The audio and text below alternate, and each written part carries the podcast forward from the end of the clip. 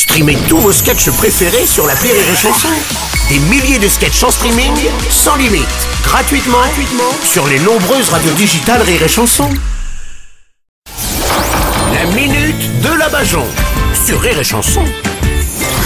Aujourd'hui, nous recevons une spécialiste du tourisme.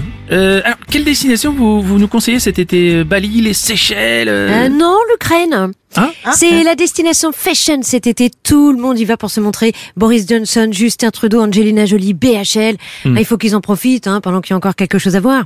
Ah, Il y a que notre président qui est pas encore allé. En même temps, un truc en ruine, hein, il envoie un tous les matins au réveil. Oh Bon, c'est vrai qu'avant, il y avait des, des photos du président ukrainien tout seul au front avec les armes à la main. Là. Ah bah aujourd'hui, il peut plus faire la guerre tranquille sans qu'une personnalité en manque de notoriété passe lui dire bonjour. Ouais, ouais. Oh, c'est l'Ukraine, hein, pas le concert des enfoirés pour les restos du cœur. c'est devenu pareil, ça aide plus les gens qui s'y montent que ceux qui en ont besoin. Et avec tous ceux qui viennent le voir, Zelensky, c'est plus un président, c'est un guide touristique. Oui, oui, c'est vrai que depuis le début de la guerre, c'est un défilé de célébrités là-bas, ça c'est vrai. Ah bah ils veulent tous être pris en photo avec Zelensky. Ouais. Bientôt Zelensky, ce sera comme Michou, on aura tous une photo avec lui. Hein, le plus étonnant dans tout ça, c'est qu'il n'ait pas encore reçu la visite de Manuel Valls. Ouais, du coup, vous, organisez des voyages là-bas? Ah ben pas que là-bas, j'ai monté un tour opérateur que j'ai appelé Dictatour.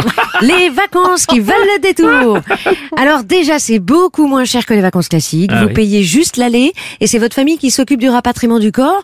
Ou si vous êtes chanceux, ce sera mondial assistance. Oh, dis donc, ça donne envie là-bas. Alors, qu'est-ce que vous proposez comme destination? Ah ben, je propose un grand classique, la Corée du Nord. Hmm. Ah, oui. Comme dirait Kim Jong-un, Ouais. tant qu'on connaît pas, faut faire un essai. Kim Jong-un, il a le cœur sur la main. Vraiment. Bon, Ouais. c'est pas le sien, mais euh, ah, les médias sont sous contrôle. Il y a que les copains du président qui mènent la grande vie.